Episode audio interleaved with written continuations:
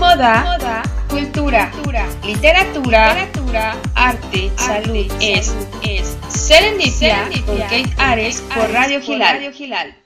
Hola amigos, ¿cómo están? Bienvenidos a Serendipia. Hoy ya es lunes, empezamos la semana, bueno, Ay, Dios mío, ya faltan 150 días para terminar este 2020. Sí, sí, yo ya llevo el recuento de los días que termine este año, porque de verdad todos ya estamos hartos del 2020, que también nos ha traído cosas buenas, pero te estábamos confinados todavía, estamos todavía, ay, no, ya, Dios mío. Que acabe esto, ya el número de muertos, bueno, ya está aumentando aquí en Puebla, pero bueno, esa es otra historia que, bueno, aquí no nos corresponde porque no damos noticias, pero estén muy atentos a las indicaciones que pues indica el gobierno, acepten las normas de sanidad. Si les van a poner gel antibacterial, acéptenlo porque, por favor, santita responsabilidad. Pero bueno, no nos vamos a dedicar a ese tema hoy, el día de hoy. Ya saben que este programa yo les traigo a personas que inspiran de verdad, que de verdad te dejan con otro punto de vista de la vida. Y bueno, el día de hoy yo le quiero dar la bienvenida a una super mujer que nos va a contar acerca de su experiencia como artista plástico, de cómo ha pasado el tiempo, cómo, cómo, cómo. Ay, no, yo ya soy muy curiosa. Entonces yo le voy a dar la bienvenida. Y amigos, por favor, retume de tambores. Vamos a darle la bienvenida a Elvira Carrasco. Ah. Hola, papá. Bienvenida a México tan maravillosa desprendes, qué fantasía, me encanta. Muchas gracias. Bienvenida a México de manera virtual. No lo España. De manera física. Muchas gracias. Muchas, muchas gracias. Estás en Valencia, ¿verdad? ¿Me parece? Ahora mismo no, ahora mismo estoy en casa de mis padres en un pueblecito muy pequeño de la provincia de Cuenca, entre Madrid y Valencia. Esta semana estoy con los papás. Ah, perfecto, perfecto. Oye, pues es que en este programa somos muy curiosos y nos encanta que los mismos invitados se presenten, porque uno como entrevistador a veces como que le faltan los detalles y las cosas importantes pues se les olvida, ¿no? Entonces, me encantaría que te pudieras presentar con el público mexicano, por favor. Por supuesto. Pues soy Elvira Carrasco, como bien has dicho, soy artista visual y eh, trabajo fundamentalmente la fotografía. A mí se me conoce por un proyecto de autorretrato que se llama Faces Project, o proyecto de caras, eh, que está bueno, pues en todas mis redes sociales y hago exposiciones por, todo el mundo. Y este proyecto consiste en utilizar el body art, que es eh, un movimiento que lo que hace es em, utilizar el cuerpo como soporte artístico y en este caso eh, la parte del cuerpo que yo utilizo como soporte es el rostro. Digamos que es como si tienes un lienzo en blanco y vas a pintarlo, pues ese lienzo en blanco es mi rostro. Entonces, en este rostro yo eh, eh, con, colores, con mucha energía, hago mis creaciones abstractas y eh, luego tomo una fotografía para dejar constancia de este trabajo, de este autorretrato y el resultado es, fotográfico. También hago pintura, eh, escultura y performance, donde la gente puede ver cómo me pinto y, y toda la, el show, ¿no? la parte de show. Oye, me encanta. Oye, es que tienes unos ojos preciosos. Ya veo una de sus obras, viene, bueno, muchas. Tiene ojos preciosos, por favor, después de, este, de esta transmisión, pueden visitarla en su página web, también en Instagram, en Facebook, pero quédense por la entrevista, amigos. Elvira. Dime. ¿Es la primera vez que te entrevistan en un programa mexicano o ya tenías antecedentes? Es la primera vez eh, que me entrevistan en México. Hace poquito fue Colombia, eh, también en prensa en Colombia, eh, pero en México es la primera vez y me encanta México porque es muy, muy yo, muy color. Eh, de hecho, a la gente mexicana le encanta mi, trabajo por eso, porque es muy color. Y, estoy súper agradecida con el público mexicano que me sigue en redes, sobre todo, que, me escriben un montón y, estoy súper, súper contenta con vosotros, de verdad. Y deseo, por favor, viajar a México. Ay, es que aquí nos encantan los colores, bueno, como ya se podrás dar cuenta de atrás, este, mm, pero ya yo me siento muy feliz porque aquí le decimos cuando vamos a inaugurar algo que somos las madrinas o los padrinos. Eso yo soy la madrina. ya doy. Ya, ya he sido madrina de una canción y bueno, ahora de una entrevista aquí en México. Y, pero también te esperamos de manera física cuando pase todo esto, esperemos que puedas venir a exponer porque yo ya quiero ver tus obras en físico. Es que tienes que directo, que es como, impacta realmente, como, como te llega, ¿no? Claro, porque una obra no solamente es verla en una en, en tu smartphone, no, o sea, es verla físicamente, no es lo mismo, no es lo mismo.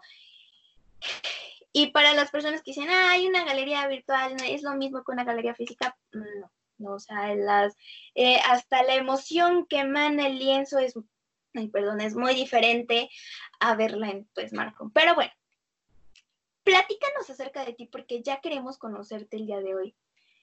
¿Por qué Elvira le gustó esto del arte? ¿Cómo empezó? Pues empecé desde muy pequeñita, ya me llamaba la atención. En casa mi papá también es artista, es pintor, y lo mamé desde niña. Eh, mi padre siempre dice que nací con un pincel debajo del brazo. Entonces, de pequeñita pues estaba rodeada de, de arte, de cultura, y fue poquito a poco que, fui sacando esa vena artística, dibujaba, eh, manejaba la arcilla, eh, leía, eh, buscaba libros de la biblioteca de casa y me ponía a copiar a los grandes maestros. esto es un tema que siempre cuento en las entrevistas, pero, es, es que, claro, la vida siempre, siempre es así, ¿no? Es, pues eso, nací, fui creciendo, fui entusiasmándome el arte eh, luego lo dejé aparcado unos años, es verdad, por, estudiar, por sacar mis estudios, pero cuando elegí carrera universitaria, fui de cabeza a estudiar arte e historia del arte, por supuesto. Y cuando acabé la carrera de historia del arte, me fui a una galería de arte en Londres a trabajar, me compré mi primera cámara de fotos, que llevaba años pidiéndosela a mis padres, esto es verdad. Em, volví a conectar con ese mundo de la creación me empecé em, a, emocionar con artistas como La Chapelle o Rancinan, que son muy creativos. Yo quería eh, aportar mi granito de arena a la historia del arte, algo innovador, diferente, que, se quede, ¿no? como hacer una marca. Esto es como, como hacer una marca. Tú sabes que, que una lata roja es Coca-Cola, ¿no? Eh, y siento hacer publicidad, pero es así. Pues mi proyecto es como hacer una marca reconocible a nivel mundial, que eso es muy difícil en el mundo del arte porque la gente está constantemente creando y hay creadores maravillosos. Entonces, eh, mi preocupación vital era encontrar eh, un proyecto que me identificara y que la gente reconociera y, por supuesto, que, le, que les llene de energía y de vida y que, que vean cosas a través de esas, de esas caras que yo hago, ¿no? O de creaciones como la que tengo aquí detrás, de pintura, que en radio esto no se va a ver, lo siento. Pero en el video no se lo pierdan, por favor. Sí, pero eso, eh, buscar, buscar algo innovador que, a mí me llenara y, de verdad que he encontrado eh, mi, clave, mi punto, mi marca, mi, mi sello de identidad. Claro, oye, eso es muy difícil. Para un artista puedes ser muy talentoso, puedes crear obras igualitas, pero si tú no le pones tu sello personal, pues yo creo que al final no, pues puedes hacer obras por encargo, pero al final no van a ser tuyas. Entonces tienes que hacer las tuyas. Y eso es un consejo muy importante que para las personas que quieren ser artistas, que ya son artistas o que mm, le están empezando a, están empezando a pensar a sus papás, ay, papá, quiero ser artista. Entonces tienen que pensar en esto, que eso es una carrera que tú dirás, ay, nada más es pintar en un lienzo lo que yo sienta. Sí, sí, pero pero tienes que tener un sello, tienes que, justificarlo, que justificar, no puedes hacer un punto y decir, miren, nomás hice un punto, vale 150 mil dólares o pesos o euros. No, o sea, tiene que tener una justificación ese punto. La base. Y, y, y que bueno, por favor amigos, no vayan a hacer obras nada más así, porque sí. Así que, el día de hoy, yo también me gustaría mucho saber ¿por qué en lugar de escoger un lienzo como, como un artista normal? Gracias. un artista normal. No, no, no. O sea, digo, está impresionante que en lugar de ocupar lienzos, ocupes el rostro, que es un arte efímero, que es que, que bueno, Sí. Platícanos, ¿por qué escoger, por qué escoger como técnica body paint? Pues es una pregunta que me hacen mucho, fíjate, me hacen mucho que cómo surgió este proyecto, por qué lo haces. Em, yo siempre digo lo mismo y es que es así. Em, cuando tú estás entusiasmada perdón, con, un, eh, con un estilo, con un proyecto, por ejemplo, en mi caso, entusiasmada con la fotografía, tú vas probando cosas. Y pues empiezas, yo empecé en Londres haciendo fotos pues al Big Ben, a la calle, a la gente, a las flores. Entonces vas abriendo caminos, vas viendo em, obras como por ejemplo estos, estos dos artistas eh, fotógrafos que te he comentado antes y vas abriendo tu mente y diciendo, bueno, yo quiero em, eh, llegar a tener eh, eso que te he explicado antes, ¿no? Un proyecto propio. Entonces experimentas con muchas cosas. Experimenté también con, eh, yo tenía un, estudio en casa y ponía un fondo blanco, un fondo negro y ahí pues a lo mejor me vestía con vestido súper de fantasía. Recuerdo una foto que era yo abriendo una jaula y de la jaula salían pájaros volando, yo como si fuera una muñeca. Eh, recuerdo también eh, coger un montón de maletas de casa, abrirlas, eh, meterme en una maleta como si fuera una escena de una chica que se va de viaje, pero le da melancolía dejar su hogar. como era muy, era y soy muy creativa. Entonces, poquito a poco fui experimentando con diferentes materiales, diferentes técnicas, diferentes historias, y un día llegué a pintarme el cuerpo entero y hacerme un autorretrato eh, desnuda, sin que se viera mucho, pero totalmente pintada, todo el cuerpo pintado. Y a raíz de ahí empecé a fusionar la pintura eh, con la fotografía. Y mm, no sé por qué, no me preguntes por qué, porque no es una cosa que tú te levantes y digas, ay, voy a hacer esto. No. Eh, no sé por qué empecé a decir, bueno, pues voy a empezar a pintarme la cara y empecé a pintarme la cara con cuadros famosos. Me pinté cuadros de Rothko, de Mondrian, pinté La noche estrellada de Van Gogh, pinté El Guernica de Picasso, pero al hacer estas obras eh, son unas copias, por así decirlo, de otros artistas. Sin embargo, fueron el punto de partida para mí para empezar a hacer algo propio, es decir, abstracción. A mí lo que, lo que más me gusta es hacer abstracción porque eh, sacas de dentro toda, toda, la energía, sacas de dentro eh, tus sentimientos, tus, sensaciones, eh, eso que, sabemos los artistas que te vibra dentro y que con un baile de colores puedes expresar. Incluso los ojos en mis fotografías te dicen muchas cosas, te dicen, eh, pues hoy estoy más triste, hoy estoy más enfadada, hoy estoy más calmada, hoy estoy más feliz. Tú puedes ver muchísimas cosas en, esos ojos y en esa pintura que te da mucha fuerza y, lo que te digo, o sea, hay que verla en directo, porque son piezas muy grandes que absorben al espectador.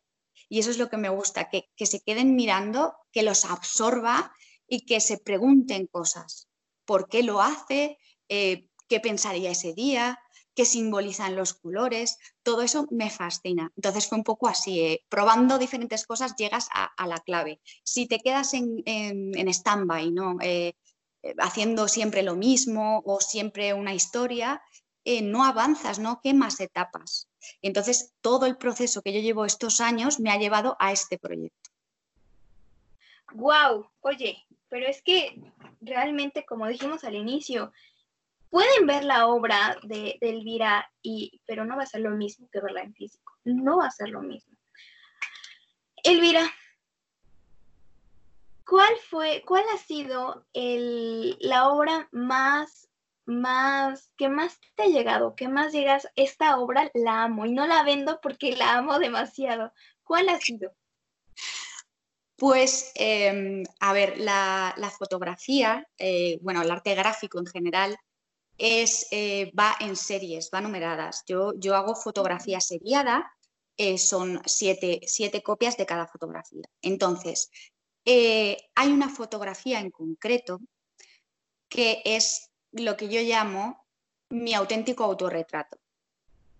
Es un autorretrato em, que se, lo podéis buscar, eh, es la mitad de la cara negra llorando y la otra mitad de la cara normal, como sonriendo. Entonces, para mí, este autorretrato es mi real autorretrato, porque mm, hace que yo me exprese realmente como soy y como somos todas las personas. Una cara en la que tú eh, te planteas tu vida, te planteas eh, tus, tus, sentimientos, tus emociones, contactas, conectas contigo mismo, ¿no? Los artistas somos muy sensibles. Entonces, eh, esa parte negra con la lágrima conecta con mi, con mi yo interior, con, mi, con mis recuerdos, con mis, con mis historias. Y la otra parte conecta con lo que yo expongo a la gente, con mm, otra faceta de mí que, ve la gente y la otra es la, que no ve la gente. Oye, qué padre, qué padre. Se las vamos a dejar. Yo, espero, yo, yo creo que, que, este, que vamos a, a publicarla para que ustedes la vean. Y bueno, puedan seguirla en todas, todas sus redes sociales. Oigan amigos, yo quiero hacerle una pregunta a Elvira que yo vi en internet y que me gustaría platicar acerca de ese tema. En, uno estando de chismosa aquí en, redes sociales, este, en redes sociales, me, me este, mm, te conocí virtualmente en una, me, me fascinó una, una pintura, una fotografía tuya. Y entonces esos ojos dije, ¿de quién será? Investigando, encontré que eras tú la autora de, esa obra. Y vi que estabas mm, en una, en una radiodifusora, en otra radiodifusora, que te entrevistaron y hablabas acerca de una, de una galería que estabas exponiendo, bueno, eso tenía dos hace un año. Sí. Y hablabas acerca del machismo que se vive en el arte. Ah, y eso me, llamó mucho la atención porque soy también artista plástica. No tengo gran experiencia. Ay, discúlpame. No tengo gran experiencia, pero la que tengo, sí he visto que la mujer no se le valora en cuestión del arte. No es como es, y es ilógico, ¿no? Porque dicen, es que el arte es para todos, ¿no? Sin embargo, cuando ya estás dentro, entonces te dicen, no, espérate tantito, no, tú no, porque tú no, no, este, tú eres mujer, ¿no? Pues no, no hay un Miguel Ángel, un Picasso, un, un, este, no hay ningún artista mujer en la historia. Y sí hay, pero nomás la escondieron, las escondieron.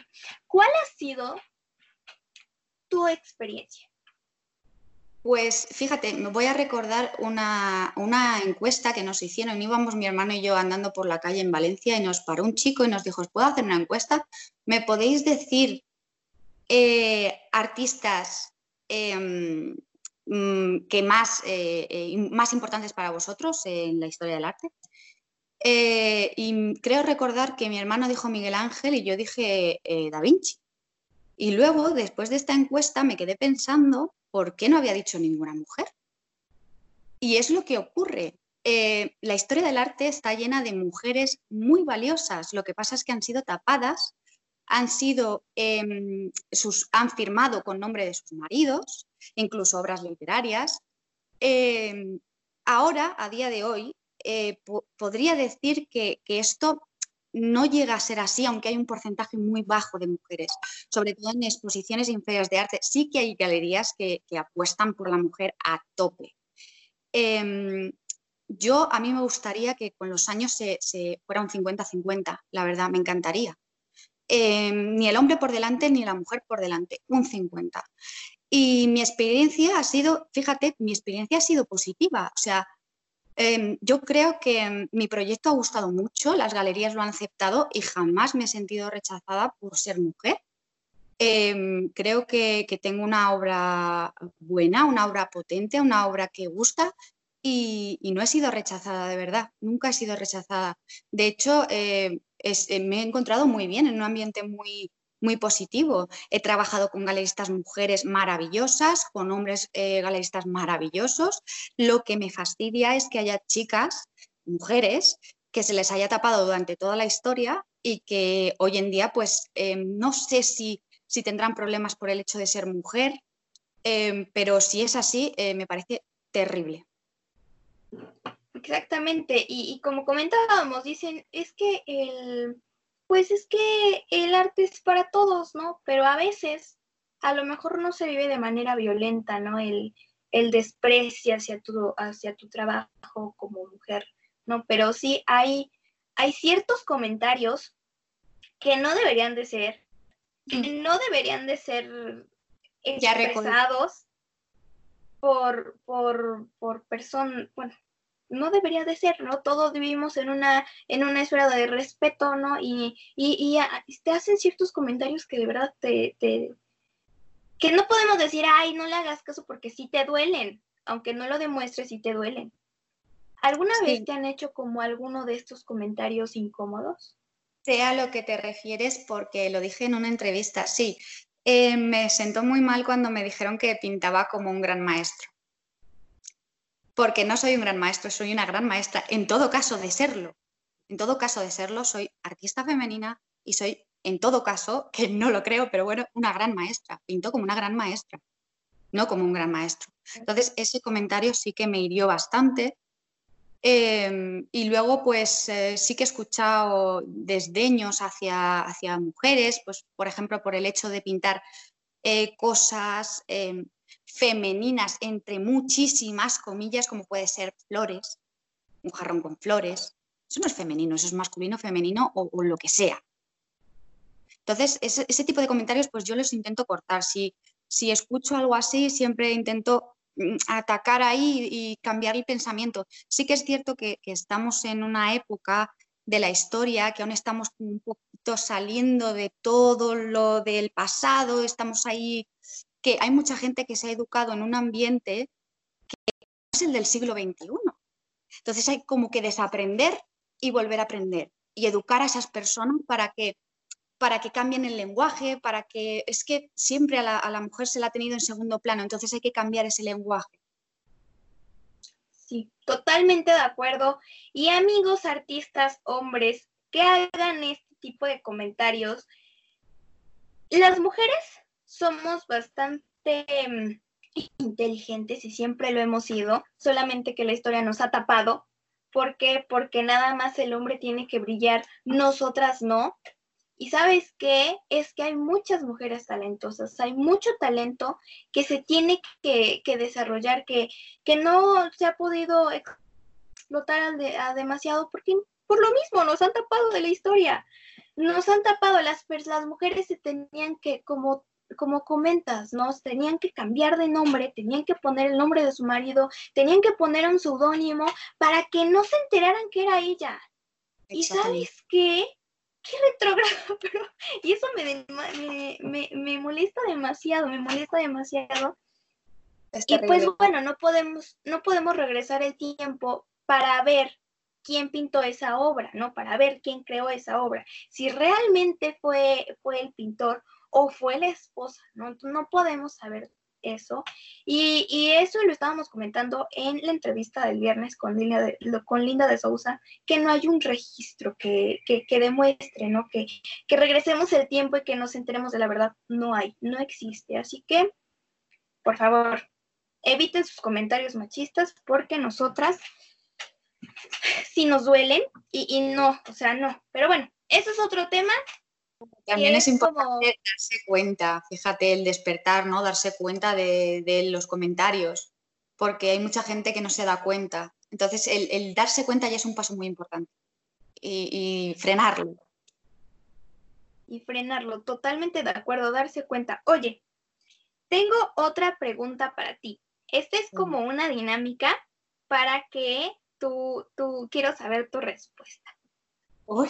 Si tuvieras si tuvieras un, cargo público en el gobierno de España, bueno,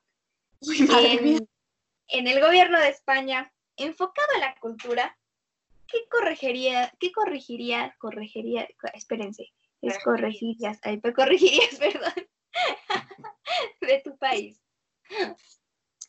A ver, eh, no fíjate, yo no soy muy de política, no, no me gusta la política. Eh, no sé, nunca he estado como muy puesta en política.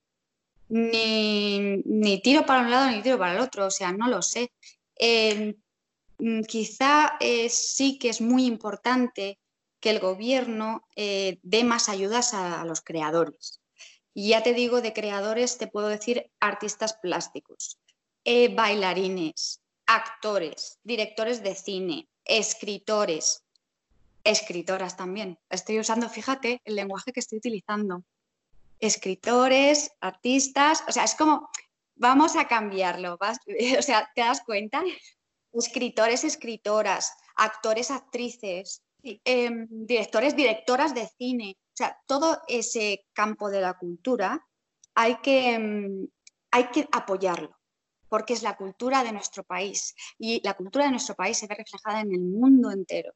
Entonces, claro, muchísima gente ahora durante la pandemia eh, eh, del mundo de la cultura se ha quejado muchísimo eh, porque, porque falta, falta trabajo, faltan ayudas, falta que el gobierno diga, vamos a ver, la cultura de este país tiene que ir para adelante y tenemos que apoyar sobre todo a, los, a los artistas nobles, ¿no? a las personas que, que, empiezan, que tienen proyectos gigantescos, que tienen eh, muchísima ilusión. Entonces, eh, yo daría mucha más ayuda al tema de la, a la cultura, a la cultura, al hecho de, y sobre todo de mover también a la gente a que disfrute de la cultura, disfrute del teatro, del cine, de, exposiciones, de la danza, de todo, de la ópera, todo lo que tenga que ver con la cultura. Por supuesto. Oye, y es que pasa algo muy, muy, muy interesante, bueno, aquí en México. Bueno, no muy interesante, de hecho, bastante retrógrado también, que le ponen mucha atención a, en la educación, en las escuelas, ponen mucha atención en, en, en, matemáticas, en literatura, y lo ven como algo tortuoso, ¿no? Y hasta el final, música y arte, si te va bien, en las escuelas en las escuelas particulares y en las escuelas oficiales.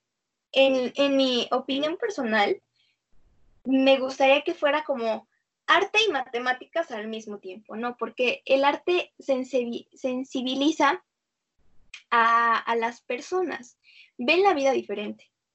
A lo mejor se podría enseñar arte y matemáticas al mismo tiempo y, y no ser tan tortuoso, ¿no? Porque toda la vida escolar te torturan con matemáticas, ¿no?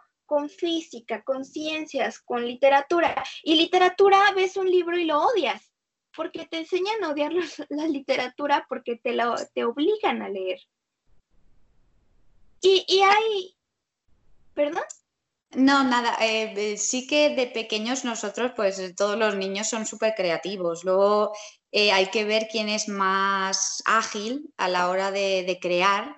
Y yo creo que eh, igual que se obliga de alguna forma a estudiar matemáticas, física, química, lo que sea, eh, debería no obligarse a, estudiar arte como, forma obligatoria, porque hay mucha gente que seguramente no le gustaría, em, pero sí que las personas que destaquen en esa materia, em, incentivarles a seguir, eh, darles más apoyo, decirles, em, qué bien lo haces, tú vas a valer, Em, yo recuerdo de pequeña eh, que los profesores alucinaban conmigo, me decían, pero bueno, pero esto lo has hecho tú, esto no puede ser que lo hayas hecho tú, pero qué maravilla, pero me lo quedo, los profesores se quedaban mis dibujos y todo.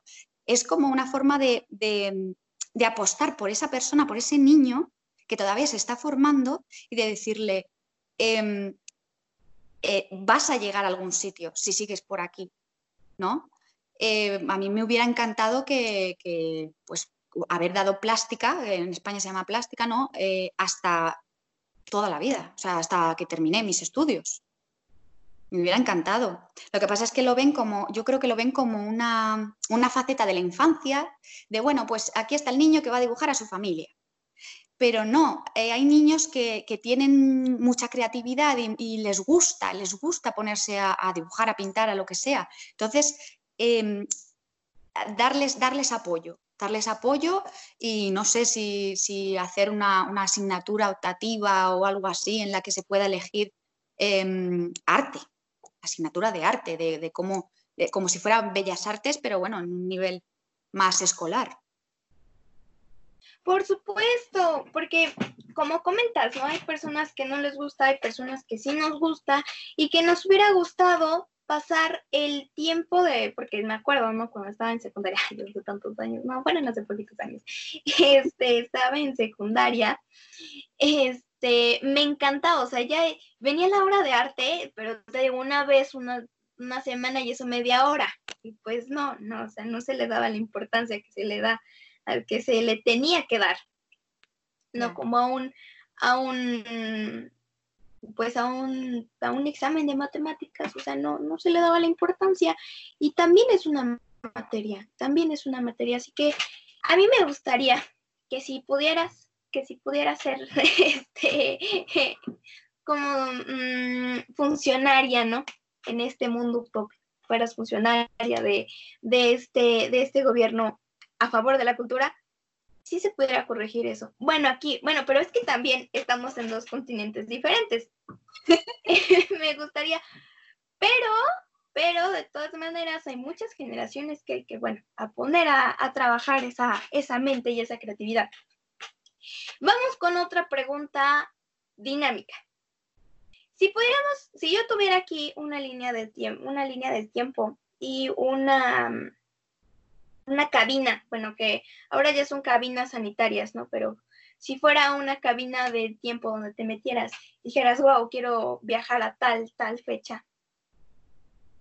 Y fuera precisamente en tu niñez, o sea, que tú fueras y vieras a esa niña pequeña, que, ay, esto está muy trillado, pero yo lo quiero platicar, yo lo quiero preguntar. Me mucho más esta pregunta, me emociona mucho. Continúa. ¿Qué le dirías? ¿Qué le dirías a la, a la pequeña Elvira?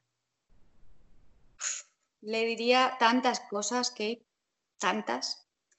Le diría, no tengas miedo. Le diría, tú vales mucho.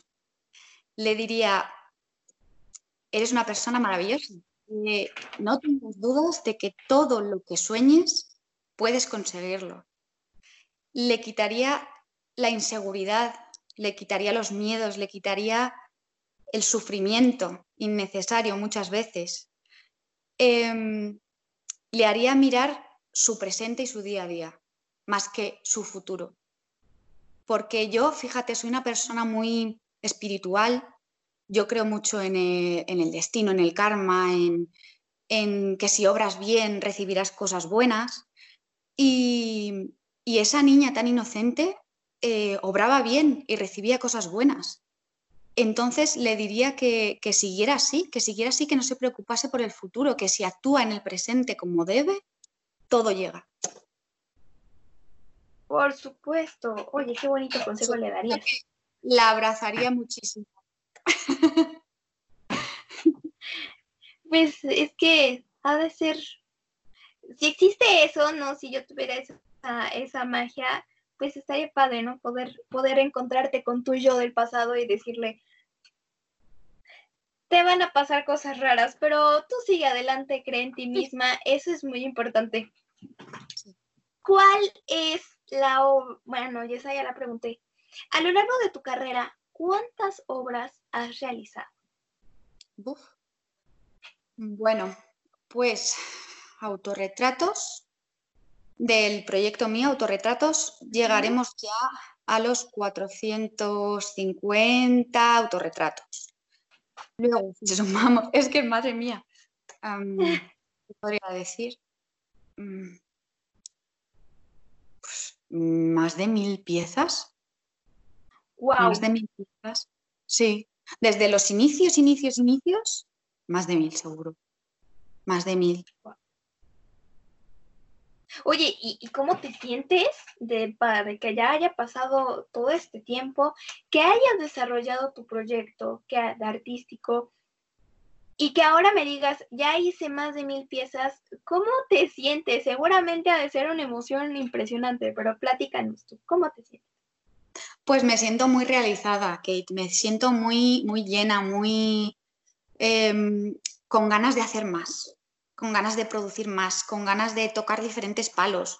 Eh, como te he dicho al principio, eh, hago autorretrato, fotografía, luego en 2019 me dediqué a, pintar a otra gente y a hacerles retratos, que es, que es una forma de retrato muy eh, contemporánea, ¿no? Es como, como cuando Goya hacía un retrato, eh, pero trasladado al siglo XXI. O sea, estoy pintando tu propia cara y después te estoy dando una foto con tu cara pintada. Es eh, una revolución del retrato lo que estoy haciendo. Em, luego también durante la cuarentena hice las pinturas, pinturas sobre lienzo con materia técnica mixta, eh, utilizando rotulador, eh, cera, boli, eh, acrílico, látex, o sea, de todo. Con otro, otro cambio de estilo, tomando más como vistas aéreas de ciudades, figuras, em, cosas antropomorfas, zoomorfas, mucha, mucha mm, historia, ¿no? recomiendo a la gente que nos escuche o que nos vea que, que se meta en mi web y eh, toda la, parte de pintura que no tiene nada que ver con la fotografía, es otra vía eh, que, he descubierto esta cuarentena. Fíjate, el hecho de estar encerrada, em, el artista vive encerrado, pero el problema del artista del siglo XXI es que vive para el público, vive para las redes sociales, vive para los eventos, para las exposiciones, para las entrevistas, para... Entonces, esta cuarentena que he estado encerrada en mí misma, he descubierto otra vía diferente eh, con la pintura. Y estoy súper, súper, súper orgullosa. Y luego el tema de la escultura también, el tema de, pintar figuras de animales, de pintar mi propia cabeza en 3D. Eh, de hecho, mi taller y yo estamos produciendo ahora eh, cabezas, o no sé, debería decirlo, esto es un poco spoiler, pero bueno, cabezas de, de dos metros. Nos encantan los spoilers. de dos metros para, ponerlas en, exposiciones, en jardines, en, eventos, en, todos lados, eh, llenar el mundo de arte, ¿no? Que es lo que, lo que a mí me, llena, ¿no? Que ya hacerlo me llena muchísimo, pero que la gente lo disfrute para mí es maravilloso. ¡Wow! Oye, pues tienes un proyecto de verdad espectacular. Y dentro de la técnica, ¿cuánto tiempo te tardas en, pintar, en pintar tu rostro, en platícanos un poquito del proceso. Pues ese un poco depende de, la obra que yo quiera representar. Em, antes eh, solía hacer bocetos previos y más o menos qué, idea tenía en la cabeza, pero ahora sí que me dejo llevar más por, la, energía, por la técnica, por eh, la sapiencia que te da eh, los años, ¿no? la experiencia. Entonces, eh, te podría decir, bueno, eh, no puedo tener la pintura todo el día en la cara porque sería un desastre, pero te podría decir entre mm, una y tres horas, una cosa así. Eh, sumando también el, proceso de, hacer la foto, el autorretrato, que para mí es muy importante, el tema de la luz, que utilizo siempre una ventana enfrente con luz natural para que los colores se vean bien no me gusta el uso de flashes ni nada que cree sombras, es la pintura más, la luz más frontal y natural, la que entra por una ventana. Y esto es un efecto bastante curioso porque esa ventana se refleja en los ojos. Cuando ves una obra mía, ves esa ventana. Y tú dirás, bueno, pues es una ventana, pero yo sé la localización en la que he hecho esa fotografía. Entonces es como transportarme a esa situación, a esa casa en la que viví X años de mi vida, esa casa que me dio pues estas experiencias, eh, esa casa del pueblo, ¿no? Donde estoy ahora, en casa de mis padres, eh, donde se ve la iglesia con el campanario, es que puedes ver muchísimos detalles en esos ojos. Y, eso, eso es lo que, lo que lo que realmente me, gusta, ¿no? Hacer como un juego de, cara con ojos, ventana, eh, todo un mix. Entonces eso, pues tardaré sumando el tema de hacer la foto, pues entre una y tres horas, a veces un poco más. Wow, wow. Oye, y, y, me comentas que has hecho retratos de otras personas con esta técnica. ¿Cómo es? Porque una cosa es que te este, mm, hagas la obra en tu rostro, ¿no? Y otra cosa es que hagas la pintura en el rostro de otra persona. ¿Cómo ha sido esta técnica en el rostro de otra persona? ¿Nos puedes platicar acerca pues de eso? Pues para mí es una experiencia súper emocionante. O sea, se me pone la piel de gallina y todo. Porque mm, estás eh, delante de tu lienzo que está vivo, te está mirando y, además em, conectas de una forma especial con esa persona. Te llegan unas vibraciones, una, energía, es que no sé cómo explicarlo. Eh, hay que vivirlo para explicarlo, pero una conexión con la otra persona muy, muy brutal, arrolladora. Entonces, eh, empiezas a, trabajar ese, lienzo, ¿no? que es la cara de otra persona, em, a, darle forma a, esa idea, a esos colores, a, esa expresividad, la cara misma de la otra persona te habla, te, dice qué necesita. Em, de hecho, me han llegado a decir que es la experiencia más maravillosa que han vivido en su vida, que, que han sentido, o sea, a ver, te explico, cuando tú ves pintando a un artista en un lienzo, tú no ves su cara, tú ves pues a lo mejor la, eh, mano con el pincel pintando en el lienzo, pero no ves su expresión de la cara. Entonces, estas personas a las que yo he pintado eh, me han dicho que, que jamás habían visto a un artista mirarles fijamente a ellos como obra de arte y, sentir esa sensación de como que le robas el alma, ¿no? Como que estás invadiendo su espacio, le estás robando el alma, estás muy concentrada. Una chica me dijo, es que Em, estaba emocionadísima, la chica no paraba de mirarme, como, o sea, me miraba con una manera tan dulce, tan emocionada, era como, como hacer un ritual entre esa persona y yo y, mucha energía y mucha eh, complicidad. Es fantástico, fantástico. Wow. Oye, tienes eso, eso es algo muy interesante, ¿no? Siempre vemos cómo pintan un lienzo, pero jamás te pones a pensar ¿Cómo se sentirá el lienzo? ¿Cómo es? ¿Cómo se siente el lienzo? Yo pienso que todo tiene energía, ¿no? Y este, y todo, todo, todo, todo, todo, todo, todo, todo siente, todo, todo vive, pero, pero eso es una experiencia demasiado interesante. Me gustaría poder tener. Muy, muy intensa, muy intensa. Es una conexión muy intensa la que vives con la persona, de verdad y además te ven muy concentrada, muy pensativa, muy metida en el, en el arte, lo que, lo que hace cualquier pintor o pintora que, que lo hace sobre un lienzo, está concentrado, está pensando en su obra, en que salga bien, en que, en que exprese lo que, esa, lo, que, lo que quiere expresar, ¿no? Entonces esos ojos están vivos, te están mirando enloquecidos, imagínate, en un trance. Por supuesto, wow. Oye, eso es impresionante. Me gustaría mucho poder vivir esta experiencia. Coronavirus, ya cábate, por favor. Pero yo ya quiero ser artista aquí en México. Y es que aquí en México somos demasiado, demasiado amantes del arte extranjero. Del, bueno, también del arte nacional, pero nos fascina el arte extranjero. ¿Cómo te sientes y cómo vives todos los días tu obra? ¿Cómo, cómo, así, cómo es vivir con, con, tu obra? Platícanos. Pues em, cuando estoy produciendo, em, es como, no sé cómo explicarte, es como una dosis de, de positividad, de también sufres muchas veces porque estás en un, proceso eh, creativo duro, no es fácil, la pintura no es fácil. En un proceso creativo duro, eh, eh, tienes que, focalizarte muy bien, que, aislarte un poco de, todo el resto del mundo y focalizarte en tu trabajo.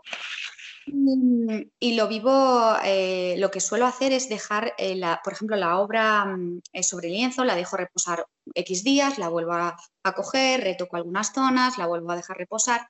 Entonces, em, vivo con ella, pero no vivo con ella, porque enseguida tengo eh, exposiciones. La, fíjate, disfruto mi obra viéndola en exposiciones. Es en exposiciones cuando digo, wow, wow, porque em, en el taller lo que, lo que estás haciendo es Em, sacar una pieza que hace un mes que no la tocas, la retocas, la vuelves a esconder, sacas otra. Entonces, eh, disfrutas de ellas, pero hasta que se acaban, ¿no? Hasta, que, hasta el periodo que dices, bueno, esto ya está terminado, aunque realmente nunca está terminado, se puede hacer, mm, aunque sea una mínima pincelada, puedes hacer. Hay, hay, una cosa que me hizo mucha gracia hace años que escuché, que era en plan de, si Velázquez resucitase, retocaría las meninas. Fíjate qué frase. Fíjate que sí. vas evolucionando con los días, con los meses y vas viendo pues que, hay obras que puedes ir dándoles más toques. Eh, eh, incluso tú evolucionas como artista y vas viendo otras cosas. Hombre, hay que evolucionar como artista, no, no hay que estancarse. Entonces, claro, si tú ves una pintura tuya de hace tres años, pues puedes decir, es que ahora la haría diferente o la haría esto, pero es que ese momento era ese. Es mejor no tocar. Por supuesto, sí, sí. Hay, hay, y eso es muy, muy tedioso para los artistas, ¿no? Porque no, nunca terminamos la obra, siempre le falta algo. O sea, siempre le falta algo a la obra, no se termina de, y tú ya quieres empezar con el otro y dices, pero termina diciendo, no, es que le falta, que le falta, que le falta, sí, sí, es un complicado. Y amigos, amigos que nos están escuchando, si ustedes quieren ser artistas, preocúpense por eso, porque es una, es una, es un, está, está padre, ¿no? Pero, pero sí es algo un poco tedioso. Les va a gustar, les va a gustar ser artista, te llena, te llena de verdad de, de alegrías, de triunfos, de, y, y, conoces a muchas personas, conoces a muchas personas que te dejan algunos experiencias negativas, pero otras experiencias increíbles. ¿Cuál ha sido el artista en, tu, en tu círculo? ¿Cuál ha sido el artista que más emoción te ha causado conocer y que por fin lo conociste? Pues fíjate, mm, es que esto es complicado porque em, no suelo quedar mucho con artistas, em, pero quizá, fíjate, al que más ilusión me hizo conocer, que lo conocí en Madrid, eh, que coincidimos en una feria de arte, fue a Okuda. No sé si lo conoces. Eh, es un chico mm, maravilloso. Me suena, pero no lo conozco. Pues es Okuda. Okuda también eh, recomiendo mirar su obra. Es un tío currante, es un tío colorista, por supuesto, por eso me gusta mucho. Y lo conocí en Madrid, em, hará, es que no me acuerdo, hará cuatro años. Lo conocí en la calle, estaba haciendo un graffiti. Eh, estuve hablando con él. Luego coincidimos en una feria. Eh, creo que el año pasado fue cuando lo volví a ver. O sea, hemos coincidido muchísimas veces. y es una persona encantadora, súper llana, que eso es lo valoro muchísimo de, los artistas, ¿no? Porque hay mucho ego en, en, el mundo del arte y hay mucho artista que, que va de, no sé, de, como de subido, ¿no? Del ego subido y eso no me gusta nada. Me gusta la gente llana, me gusta la gente que trabaja, que se dedica a su trabajo, que admira a la gente que lo admira o la admira y, así, esa es mi filosofía. Entonces este chico me sorprendió mucho porque era muy llano, eh, muy buena persona, muy llano y, su obra me, me gusta muchísimo. Wow, Wow, oye, no lo he escuchado, no lo he visto, pero lo voy a buscar. Porque, porque tienes razón eso de los, de los egos en el arte. Hay muchos artistas que se les sube demasiado el ego y aún no conocen el éxito. y, y, son intocables, ¿no? Y nadie los puede tocar, no, no le hables, ni le hables. Ni se te ocurra criticarlo, porque seguramente el infierno seguro. Y, hay, que, hay que ser así, hay que ser eh, sobre todo humilde porque no eres un no eres un dios ni una diosa, eres una persona de carne y hueso que, tiene sus historias, tiene su vida, tiene eh, que se dedica al arte como se podría dedicar a, pues como lo que hablábamos antes, a ser funcionario o a tener una empresa de coches o a lo que sea, somos todos personas, no hay que no hay que creerse más que nadie, para nada. Eso es, yo creo que es muy perjudicial y sobre todo para el tema del arte, porque deberíamos apoyarnos más entre todos, querernos más entre todos y, es, la clave para, triunfar, yo creo, para, continuar y para que, para que el mundo te valore, ¿no? Para que, como decía antes, para que el karma te dé lo que te tiene que dar. Por supuesto, por supuesto, porque es, es muy importante ser humilde, no tener ese, ese sentido de humildad hacia las otras, hacia el público, hacia mm, tus compañeros artistas, para que ellos también te respeten y te vean con, admiración, ¿no? Que cuando dejes este mundo, vean con tu obra de admiración y no, y no digan, ay, mira qué bonita obra hay, pero era una persona muy, muy negativa cuando estaba viva. Bueno, que ya se murió, ¿no? Muchas veces dicen eso, que está mal, ¿no? Pero muchas veces dicen eso. Elvira, otra pregunta. Dime. ¿Te gustaría desarrollar un proyecto aquí en México? Me encantaría. Eh, no lo dudo ni un segundo, me fliparía. Aquí en España decimos flipar, no sé si en México lo entendéis, es como alucinar. Ah, flipar. Flipa, me alucina, me, me, encantaría, me encantaría. Es que ya te digo, en redes sociales tengo muchos seguidores eh, de México, ¿cuándo vas a venir a México? Quiero verte en México, eh, me encanta tu obra, es que estoy deseando ir a México, o sea, me encantaría cualquier cosa que saliera a cruzar el charco. Sí, por favor, porque nosotros, te digo, nos encanta el arte extranjero. Em, ¿Cómo has visto? Dicen que los artistas no son, bueno, una persona que, que está haciendo algo como ser artista o tener alguna otra profesión que está siendo exitoso poco a poco, muchas veces no es tan reconocido de dónde viene, sino cuando ya sale el extranjero y regresa, entonces sí ya lo conoce. No que le dicen el... Nadie es, Nadie es profeta en su tierra. Exacto, exacto. ¿Tú lo has vivido? Pues em, yo diría que, no. O sea, diría que empecé a exponer en España, empecé a exponer en España se me, se me valoró mucho en España y luego me abrí fronteras. No he notado que a, raíz de abrir fronteras fuera haya tenido más eh, repercusión o más eh, exposiciones en España. Eh, creo que va de la mano. Yo creo que ahora es todo global. Hay una globalización y, tampoco podría ser en España como en Italia, como en Francia. no he notado eso. Yo simplemente trabajaba Em, eh, trabajaba con galerías y, bueno, trabajo, lo digo así como en pasado, como si... trabajo con galerías y, me, da, me da igual si son de España, si son de...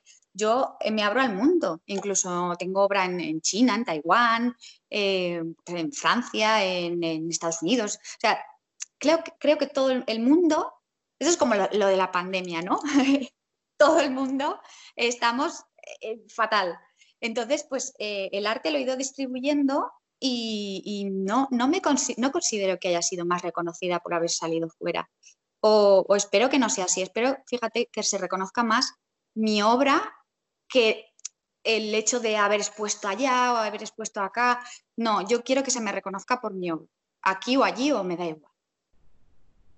Por supuesto. Oye, me ha sido un placer platicar contigo en esta hora. Los minutos se van volando. Y es que dicen, hay una frase que, bueno, aquí en México, no sé si yo ya la inventé, no lo sé, es, el agua y el dinero se van igual de rápido. Y es verdad. Qué bueno. Qué bueno. más el dinero, ¿no? más el dinero. Pero bueno, lo importante es que la tecnología cruza fronteras cruza océanos y ahora por eso Elvira y yo estamos conversando de manera virtual de España y México. Genial. Una diferencia. ¿Quién lo iba a creer, no? Que tantos años y, en, esta, en este tiempo nos íbamos. Y este confinamiento de verdad que me ha hecho conocer a personas impresionantes tú eres una de ellas, personas que de verdad no creerías que podías conocer, que, creerías que podías platicar con ellas, que podías entablar una conversación y, una amistad. Y bueno, esto es impresionante y esto es historia. Es muy bonito. Es muy bonito. Oye, también esta última pregunta es muy trillada y me encanta que me la contesten. A ver. Bueno, son dos, son dos. La, la segunda ya es más dinámica, pero es que esto es más estadístico. Y esta es una investigación que estoy haciendo. Ah, y me gustaría que tú me la respondieras. Sí. ¿Cómo ve ¿cómo ves, siendo una artista europea, cómo ves el arte en Latinoamérica? El arte en Latinoamérica. Eh, ¿Sabes lo que pasa? Que, mm, eh, bueno, sí que conozco artistas latinoamericanos, sí que los conozco, pero estoy como más focalizada en lo que se hace en Europa, no sé por qué, y, lo siento en el alma, pero e, es verdad, o sea, es terrible, pero em, e, en Europa y en Estados Unidos, ¿no? Eh, los movimientos, lo que se lleva ahora, em, no tengo mucha idea, es que hablar de esto sería errar. Entonces, eh, sí, que, sí que conozco por, redes sociales, fíjate, artistas latinoamericanos, eh, producciones latinoamericanas. Eh, sé que, bueno, Colombia, como le decía a, a, otra chica que me entrevistó hace, ah, bueno, durante la cuarentena, en Colombia está Botero, que es internacionalmente conocido. Eh, sí que conozco eh, alguno, pero muy de pasada. De las, nuevas tecnologías o los nuevos artistas de Latinoamérica estoy muy perdida y es terrible para mí. Lo siento, tengo que estudiar. Gracias por esta pregunta. no te preocupes. Pero a mí me fascina conocer el punto de vista de, de artistas extranjeros exitosos acerca de, del trabajo de, de, Latinoamérica, porque muchas personas creen que los pintores, los artistas, los cantantes, bailarines, actores, todos son muy, muy exitosos en Europa. Y sí, porque el arte en, en Europa considero que es, tiene mayor impulso que aquí en Latinoamérica. Y me encanta saber el punto de vista de cómo nos ven del otro lado de, del océano. Entonces...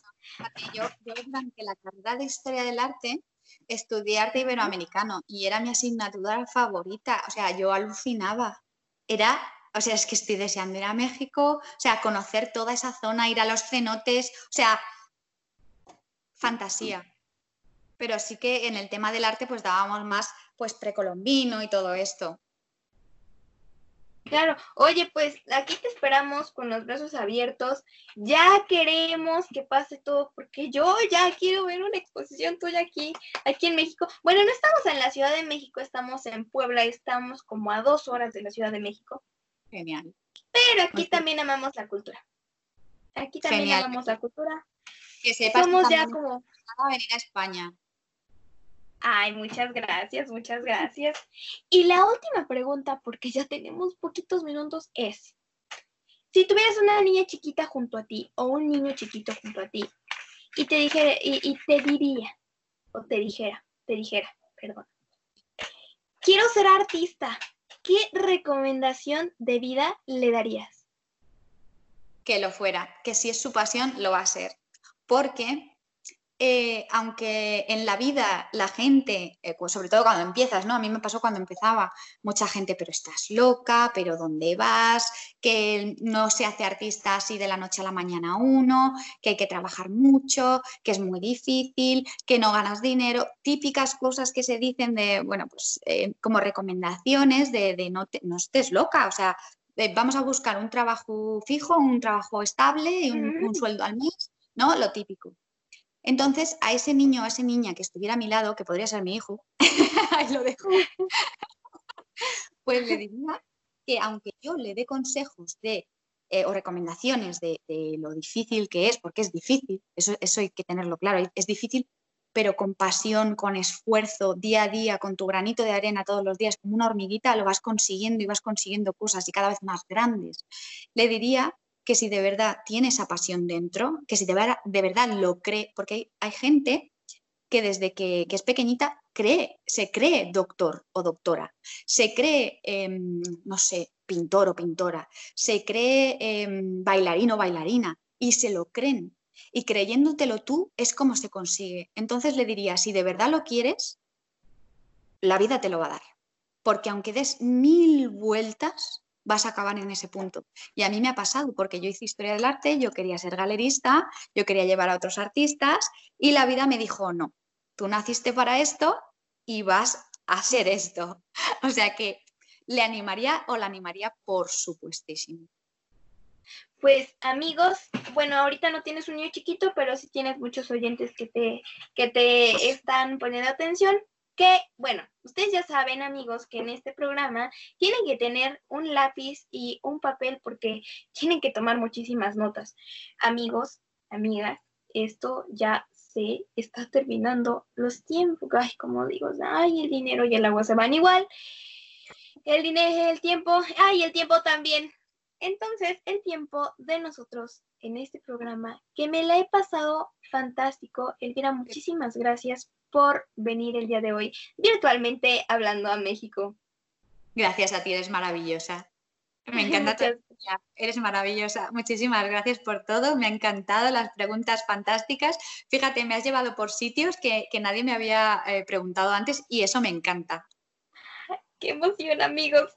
Me encanta que me digan eso. Es que aquí uno es muy curioso y hace preguntas que a nadie se le ocurrirían. Algunas trilladas, pero otras que de verdad ningún, ningún periodista se las haría a artistas. Pero es que estos artistas hay que preguntarles cosas porque tienen una historia basta para decirle al mundo y expresarlo al mundo. Así que tú, que nos estás escuchando, por favor, toma un lápiz y un papel. Después puedes escuchar la repetición, pero lo importante es que nos escribas en vivo, que tomes notas en vivo. Amigos y amigas, nuestro tiempo ha terminado. Ay, eso me causa tanta tristeza. Elvira, ¿cómo te podemos encontrar en redes sociales? Pues buscando mi nombre, Elvira Carrasco, eh, saldrá, bueno, si lo pones en Google saldrá mi página web, en Instagram, Elvira Carrasco, saldrá el, perfil. Y eh, Facebook también. Eh, utilizo sobre todo Instagram y Facebook. Es donde pongo eh, todo lo que, lo que voy creando, si tengo algún viaje, si tengo algún evento, todo. Ahí podéis seguir mi vida. Perfecto, me encanta. Oigan amigos, pues ustedes ya saben qué hacer después de esta transmisión. Pueden mm, ir a la página web de Elvira Carrasco. ¿Nos la puedes decir, por favor, la dirección? www.elviracarrasco.com me parece perfecto. Amigos, ustedes no tienen excusa, por favor. Después de esta transmisión pueden ir a ver todas sus obras maravillosas, seguirla, bueno, obsesionarse con su obra y ustedes y yo tenemos una cita todos los lunes, miércoles y viernes, bueno, miércoles y viernes en punto de las 7 pm hora México y 2 de la mañana hora España. Ay, eso de los, hora, de los horarios de verdad me estresó un poco, pero me encanta que también, ¿saben qué es curioso? Es que me escuchan a las 2 de la mañana y, y de verdad me escucha, en, en España me escuchan, entonces soy parte de sus desvelos y eso me emociona demasiado que puedan escuchar mis, mis preguntas incómodas, mis preguntas informativas. Y bueno, muchas gracias a ustedes. Tenemos también público en Chile, Perú, Inglaterra, Rumania y bueno, yo me siento feliz por eso. Y también en México, que en México no me hacen tanto caso, pero me hacen más caso alrededor del mundo. Muchas gracias amigos. Recuerden que a mí me encuentran como arroba ares-kate en Instagram, en Facebook como Kate Ares y en... ¿Qué otra cosa que les iba a comentar? Ah, en los podcasts como Radio Giral. Lo pueden buscar en Spotify, en podcast, en Apple Podcast y bueno, en muchas plataformas. Y recuerden que este video se va a subir en, a YouTube para que nos puedan conocer nuestras hermosas caritas. Ustedes y yo, ya saben, el miércoles. Les mando un beso y hasta la próxima. Adiós.